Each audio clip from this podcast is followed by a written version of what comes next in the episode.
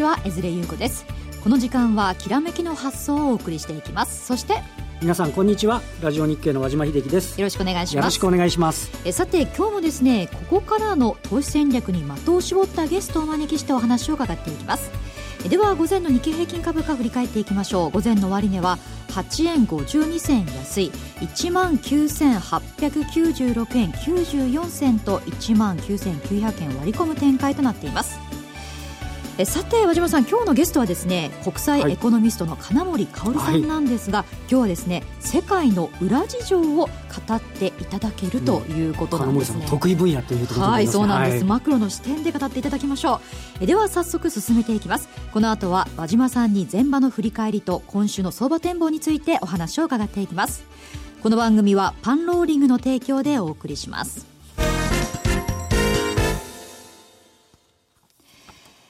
では、前場のマーケットですが、日経平均株価、先ほどもお伝えしました通り、8円52銭安い、19,896円94銭となりました。和島さん、あまり大きな動きはないですね。あの、えっ、と、まあ、先週末に一時日経平均は2万円のお題につけて、はい、まあ、引けはダメだったんですけど、で、昨日、月曜日日経平均2円安。はい、先週末30円安。はい今日午前中8円安。はい。ね、2万円はなんとなく意識されちゃってるんですけど、下もそんなに試しにいかないっていう。はい、今日はあの60円を超える下げ幅で、あの3日間合計で100円ぐらい下げる場面もあったんですけど、えー、そこからさらに下押すということでもないということなんですよね。だからインデックスとしては、まあちょっと横ばい、まあ言ってみればちょっと粘ってら粘ってるみたいな見方にはなりますかね。ねまあ指数的にはボラテリティがないわけですが、はい、何か個別で気になった動きそうですね。あの、今日あの、えっ、と、浜田内閣参与が、はい、あの、125円とか30円とか行くのはどうかなみたいなことをし,、してまして、で、一時、あの、まあ、昨日の夜ぐらいからそんな発言が伝わってきたりなんかしてて、あの、119円台に突っかかる場面もあったんですけど、はい、株式市場的に言うと、その円高傾向が、これも嫌気をされてるというほどでもないということですね。えー、で、えっ、と、中身で言うと、今日は、あの、新興市場のマザーズなんかが結構賑わっている。はい。で、一部が止まって、これまでマザーズ3月末ぐらいまで蚊帳の外だったんですけど、少しずつこちらが息を吹き返してきていたり、で、昨日決算発表の松屋だったり、はい、あの、一昨日、昨日人気化していた日本電気ガラスとか、はい、あの、インデックスは止まってるんですけど、はい、それなりになんかないかみたいに探すような動きっていうのが、マーケットの中にはあって、ここの部分だけを見ている上においては、なんかこう、なんて言いますかね、物色意欲の、えー、継続的な高さみたいなものっていうのは感じられるっていうのが、まあ今日午前中もあったかなというふうに思いますね。確かにですね、値上がり銘柄数全体の63%、はい、一方の値下がりは27%と、値上がり銘柄数のが多いんですが、株価指数自体は下げてて、規模別で見ると小型株の上昇というのが気になるんですね。そうなんですよね。で、あの、昨日とかでも、あの、一時値下がりが1000超えるような場面あって、それから比べると、8円安でも値上がりしてる方がね、なんとなくこう、セクターとしても多いようなイメージになってるっていうのは、はい、あの、地合いとしてはそんなに悪くないですよね。今日、例えば、売買代金の上位だと3つぐらい、あの、全市場で見ると新興市場の銘柄が入っていったりしてましたから、はい、まあ、中でもその、一時主力を張ってたサイバーダインとかね、はい、まあ、そうしたところが物色されるあたりは、あの、それなりに、えー、インデックスじゃないところで、えー、投資家が動いているのかなという感触。ね、あとは、主力のところでも、例えばソニーとか、はい、住友化学なんかがこう新値追い、えー、なので、あの、主軸のところもね、あの、先に安、えー、言った、例えば、えー、明治ホールディングスだとか、その先駆したやつなんかちょっと調整してるんですけど、えー、強いやつは、あの、非常にまあ徹底してまだね、こう、高値を取っていってるというようなところで、物色も、こう、なんか、先行って調整、えー、強いの来たみたいなね、あの、あとは強いのずっと強いとかっていう、こう、だからそれぞれに、えー、色彩もあって、はい、まあ、それなりに、こう、市場参加者いろんなところに参加してるかなというような、そんなイメージはある、ね、全体的に言うと、やはり決算発表を控えて様子見ムードといった感じなんですね。で、あの、今日の上昇率ランキング、下落率ランキングなんか見ると、昨日の決算悪いって言われたら下落率ランキング入りますし、はい、いいとなったら上昇率ランキングに入ってくる。まあ、松屋なんかも典型なんですけど、あの、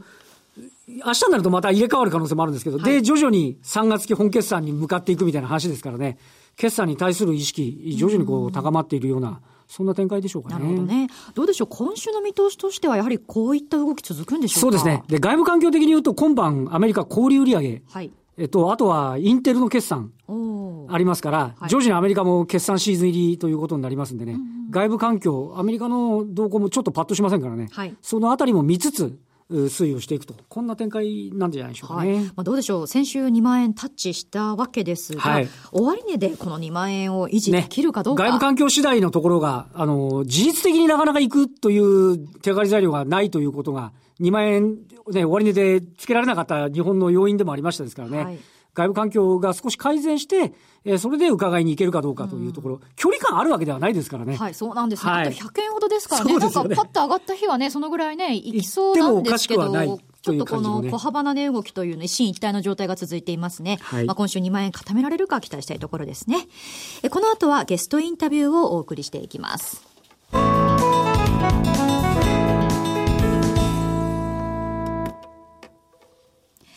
それでは今日のゲストをご紹介しましょう。ラジオ日経ザ・マネー木曜パーソナリティ国際エコノミストの金森薫さんです。よろしくお願いします。よろしくお願いします。よろしくお願いいたします。さて、金森さんは先々週ですね、ご出演いただいた時にはアメリカの金融政策の今後についてお話を伺ったわけですが、今日はどういったお話を伺いますか？あの、ここ最近中国がですね、はい、政治レベルから相当大きなえー、動きを見せ始めてましてね、特に経済関係でわれわれ非常に注目すべき、えー、動きがたくさん出てきてます。うん、で、それについて、えー、総合的に今日お話ししようかなと思ってます。はい、それが裏事情というわけですね。うんはい、ではまず中国の足元の現状を振り返っていきたいんですが、えー、まあ、中国経済気になるえー、GDP なんですが、今週発表になりますよね。ですね、まあ、あの7%、はい、悪くて6.8、良くて7.1という形で予想が出ております。でこれはあの2014年の GDP が7.4%、13年が7.7、はい、明らかに下の方に向かい始めていると。はい、で、えーまあ、頂点に立つ中国の政治の方々は、あの盛んに6.5でも別に構わないよ。こういうような言い方しましてね、はい、に影響をソフトランニングさせようという意図ははっきり見えてますんですけれども、はい、問題はその中身がですね本当にその支えきれるのか。例えば6.5で支えきれるか。うん、そう支えきれなくて6%切るような状況の展望が出てきてるのかということになりますとね、はい、正直なところ、後者の6%このまま放置する上切っていくような状況もあるんですね。昨日の貿易統計なんか見てると、輸出も輸入もすごい減っちゃってますよね。おっしゃる通りで、えー、これはね、結局その、投資先行型で何としてでもその、まあ、不動産だとか建物だとかですねこういったものにお金を費やしてきたんですけども、それがもう限界に来てしまって拡大路線そういうことですね。でしかも今余剰でもう大変な目に遭ってると、つまり例の日本であの今まで経験した過剰その設備投資、はい、それから過剰負債これがもうたまりにたまってきてる。これを放置しておけば、間違いなくあのデフレの方に行っちゃうんですね。はい、で、これは分かってるんです、中国も。はい、で、ただもう一つ、この内陸の経済をね、豊かにさせるためにも、賃金を上げていこうじゃないかと。これ賃金上げ、相当強い形で上げさせてきたんですけれどもね、これが貯蓄に回ってしまって、なかなかお金使わないんですよ。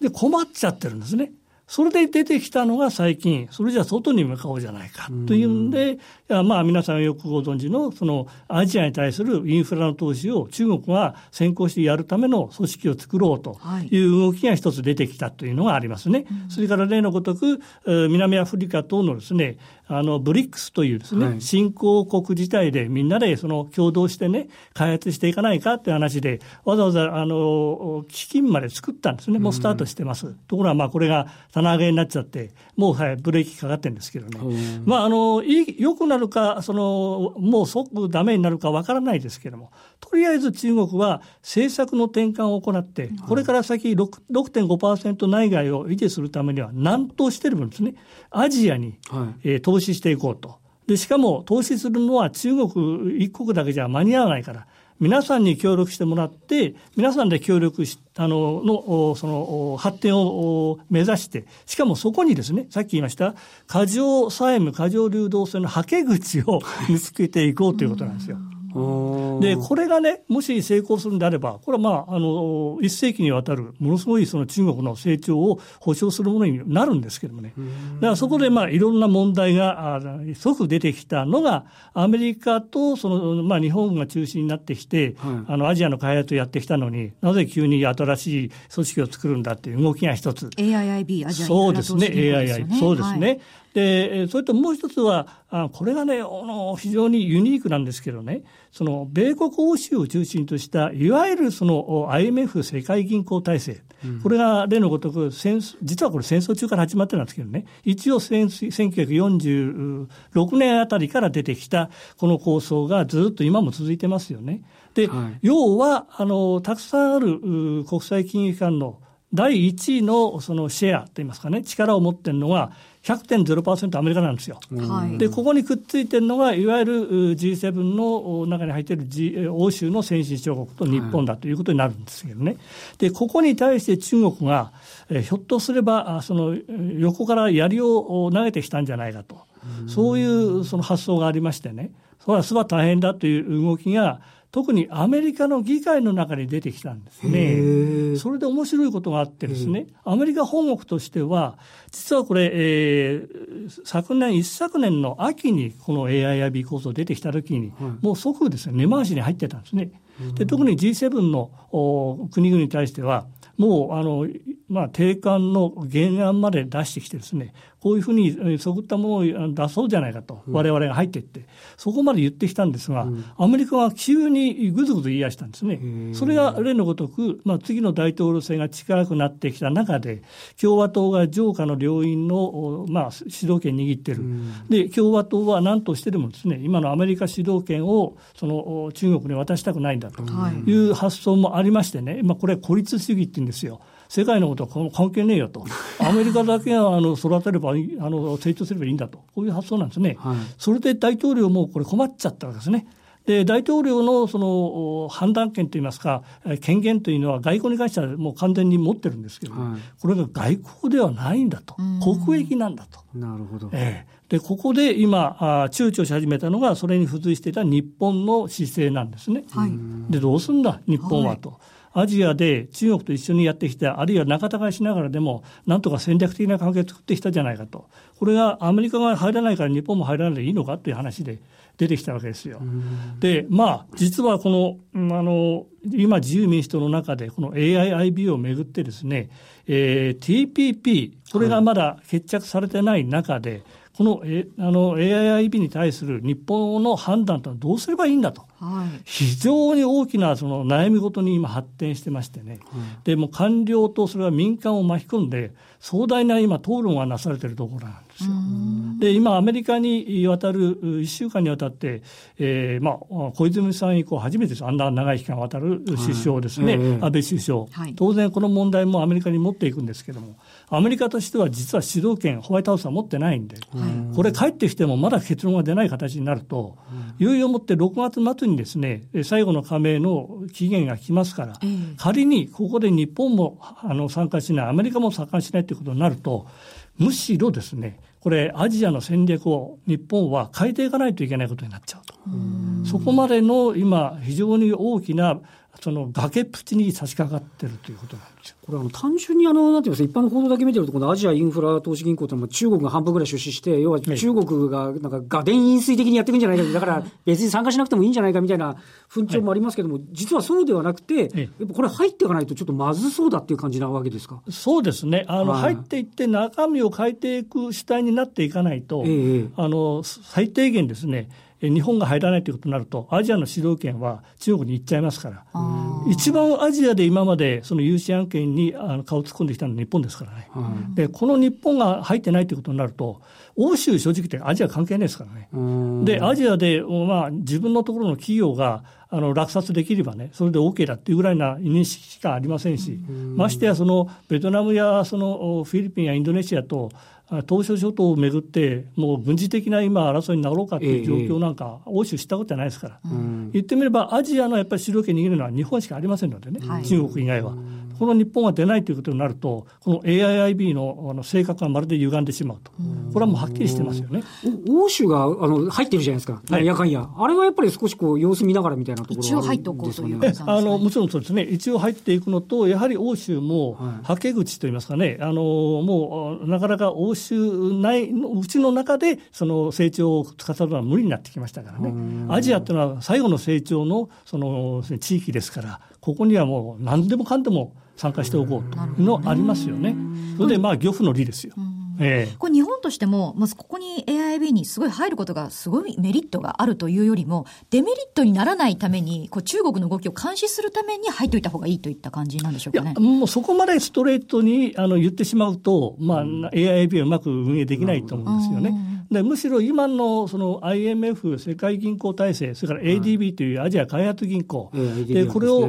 駆使しながら、はい、でそこに付随する、ね、機関として AIIB を育てていこうと。これにその中国をその、まあ、仲間に入れていくというね、うそういう姿勢でなければイコール、イコールパートナーですよね。でなければだめだと思うんですよ。アジア開発銀行、日米のところでがっちりやってるけど、それだけじゃやっぱりちょっと今は足りなくなってきてるということになりますかね。ですね。あの、はい、アジア開発銀行は、実は出資率は、日本が1位なんですけれども、ねはい、同じ1位でアメリカも1位なんです。はい、で、両方同じなんですよ。あの、今晩2ポイントぐらいまでね、全く同じ。なるほど。したがって日本は主導権握られてないんですよ。なるほど。ここに投資したいんだけどって言ったら、アメリカがちょっとそれ治療よこせよって形で、もう散々ね、意見を言っていくんですよ。だから主導権取れてない。それでも、要するに米日のそのアジアの開発という意味ではその通りなんですけどね。で、これは一番今威力があるところであることは間違いない。で、ここに対しても、実は中国が第6位のあのシェアを持ってるんですけどね、6位の中国何も言えねえじゃないかと。なるほど。ね、何のために6位にあのあるのか分かんないというような言い方を散々してきてるんで。それでもう我慢できなくなって、だもういいよ、俺が中心になってして作るよっていうのが AIIB なんですよ。うん、まあ、それともう一つがね、はい、そのシルクロードっていうの昔ありましたね、はい、あれを、まあ、現代版であの具体的に言いますとね、陸路のシルロシルクロードと回路のシルクロード、はい、これを5年間かけて官僚にあの分析させてですね、作り上げたんですよ。これを2年前の秋にぶち上げた。はい、で、習主席自体がぶち上げて、それで、そのにロードに沿ってですね企業を誘致しましょうと。なるほど。でで、誘致した企業で生産したものは、このロードの中での、まあ当然陸はトラックが普通、鉄道とトラックですよね。で、海は船ですよね。で、これの、その、まあ、仲介手数料といいますか、それをごっそり稼ごうというのは中国の腹なんです。と同時に、その線に沿って、まあ、あの例えばあ資本投下しますよね、そうすると政治的な影響力も大きくなるだろうというところまで読んでるんですね。で例えば、ね、面白いことがあります。イエメンという国がある、サウジアラビアのすぐ南ですけどね、イエメンに実は中国は軍事の軍事港を作ろうとしてるんですよ。ところが今、イエメン、大変なことになってますよね。それでイエメンがえー、急にですね、ロシアと一緒にですね、このイエメンの海兵に対して資本を出していこうという動きが出てきたんですね。で、それをパッと新聞だけの記事見ましたらね、わ何なんで中国がこんなところにその、ね、協力するんだということ分かんないんですよね。ところがよくよく考えてみると、今、シルクロードに沿って、このイエメンのすぐその海域のところにシルクロードが走ってるんですよ。はい、で、シルクロードという意味はね、軍事的な管理もしないといけないんで、今、あの、えー、南そのアジアの中ですね、シナ海、えー、南シナ海、東シナ海、ここで今、いろんな島嶼や島の部分が中国の言いなりにされているように見れますけれども、あれはじゃあ島を牛耳ってどうするんだという意味ではなくて、はい、シーレーン、今言いました、回路の安全保障を中国はやるぞと、アメリカなんかに任せないぞという意味なんですよ。でそれをまあフィリピンなりベトベトナムがですね俺のところの領土何やってんだっていう話ですよね。でそれをこのシルクロード発想を構想をベトナムやフィリピンやインドネシアや、えー、ブルネイあたりに行って説得し始めたんですよ中国は一緒にやろうねでお前たちもこれあの利益共有になるんだからなそんな島の小さいことを言うなと、そのシーレーンのために密集にやりましょうということを言い始めたんです。で、これはね、やっぱりこれ一つのマヌーバーでしてね、あの、うまい騙しですよね。で、アメリカ側すれば、やはりシナ海、南シナ海、東シナ海っていうのは、これはアジアのあの主導権握っているところですから、うんはい、これの安全保障を絶対渡したくないんですね。で、その意味でも、まあ、今までこの短い時間の中にいろんなこと言いましたけど、はい、もう 8, 8個も9個もいろんな面白いって言いますね。はい、我々がことをその学ばないといけないことはたくさん含まれてるんで、この AIIB の問題はものすごく重要です。この視点がなければ、我々例えばね、こういうことですよ、はい、今あの、上海、香港の株が上がってますよね、はい。はい、めちゃくちゃ上がってます、すごい上がってますね、はい、えー、この株が仮に暴落するということになると、当然、日本の株式市場にも影響出てきますよね。えー、例えばこの AIIB の問題で、何か中国に対して徹底的に要エが入ったと、はい、そうするとこれだけで株相当下がりますよ、おそらく。これはもう、いわゆる中国の中枢の今、政策になってしまってますから。ここに、例えば、あの、アメリカなりがとんでもないことを言ってくると。そうすると、いきなり株価はどーンと下がりますから。で、その意味では、投資家の皆さんは、この AIIB が持っている、ものすごく深いね、意味を勉強なさると同時に、まあ、ここに、その、かこつけた形のですね、かこつけたっていう意味は、えー、弊害あるかな。その関連のあるね、セクターを探し出していくということも重要なポイントになるんじゃないかな。結構、適当に見てましたけど、結構すごい重要にしていかなきゃいけないわけですね、これね。そうですね。はい、まあ、特に、その、アジアに進出している日本の企業の中で、特にその土木建設に強い企業ですね、はい、それからプラントですよね。うんで、こういった企業は、もしこの AIIB に日本が入ったということになると、かなりこれ、株価上がると思いますよ。なるほど。まあ、実際にね、その ADB の中でも、日本企業は入札で落札したというケースは2%なんですよ、1年間でね。それでもでかいですからね、金額が。一件落札しただけでものすごいですからね。でかいですもんね。でかいです。なるほど。ですから、あの落札率はね、あの小さくても、そういう意味では株式市場に対する、その、投資家の期待というものは出るんじゃないですかね。なるほどね。えー、確かにこの、アジアインフラ投資銀行、ね、はい、マクロの話かと思いきや、インフラが入ってるわけですからね、やはり日本の個別銘柄に、特にインフラ関連には関係があるという視点で見ていく必要があるわけですね。そういうことですね。えそして5月からですね、ラジオ日経とパンローリング共同運営で、金森薫経済マーケット分析スクールがスタートするということなんですよね。そうですね。あの、これはまあ、今言ったこともね、一つの、お人の、まあ、一部ですけどね、はい、申し上げますけどね、まあ、非常に興味の深い裏側がたくさんありましてね、世界には。はい、それを、まあ、5回、合計 10, 10, 10回といいますかね、あの、に分けて、それを詳しく皆さんにお伝えしていこうかなと思ってます。なるほど。はい、ミクロとマクロがつながるお話がこうね、聞けてね今伺っただけでも相当興味深いですよね。ねなんか起きますよね。はい、まあ、いよいよですね、受付スタートということで、詳しくは番組ホームページまで。えここまではですね、金森さんにお話を伺っていきました。どうもありがとうございました。失礼しました。ありがとうございました。そして投資戦略フェアラジオ日経ステージが CG CD となって発売されます。金森薫さん、桜井英明さん、井上哲夫さん、杉村富夫さんの講演を収録しています。ここからのですね、投資戦略、注目銘柄などをたっぷりお話伺っていますので、こちらも番組ホームページからアクセスしてください。さて番組もそろそろお別れの時間となってきました。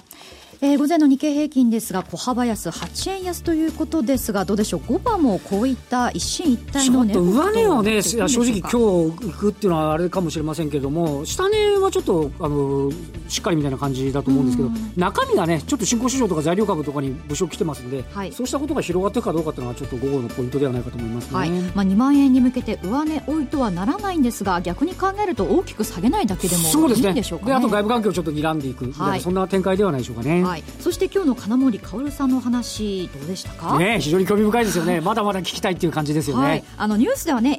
い、最近話題になっていますがそこまでこうねあの、うん、マーケットに関連しているイメージがなかったので、うん、こうスルーと流していましたが。ましたけど流しちゃいけないってことをよく分かりましたね、ね、裏の話あ、まあ、アメリカ議会とね大統領の関係、それからも中国のねまたその違うシルクロードの話など、盛りだくさんでお話を伺いました。えぜひですね皆さんこれ投資にね生かしていただけたらと思います、えそしてですね来週も素敵なゲストをお招きしてお話を伺っていきます。お楽しみに。えここまでは和島さんにお話を伺いました。ありがとうございました。ありがとうございました。この番組はパンローリングの提供でお送りしました